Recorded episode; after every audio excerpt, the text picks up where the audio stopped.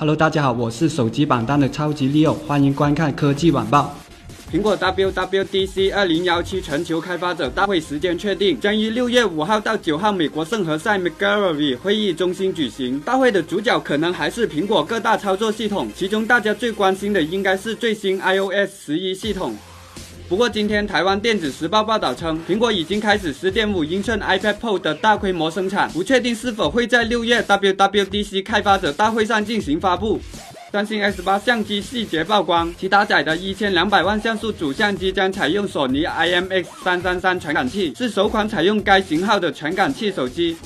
诺基亚新旗舰 C 九曝光，新机将采用五点五英寸显示屏，搭载骁龙八三五处理器，内置六 GB 内存和一百二十八 GB 机身存储空间，后置摄像头高达两千两百万像素。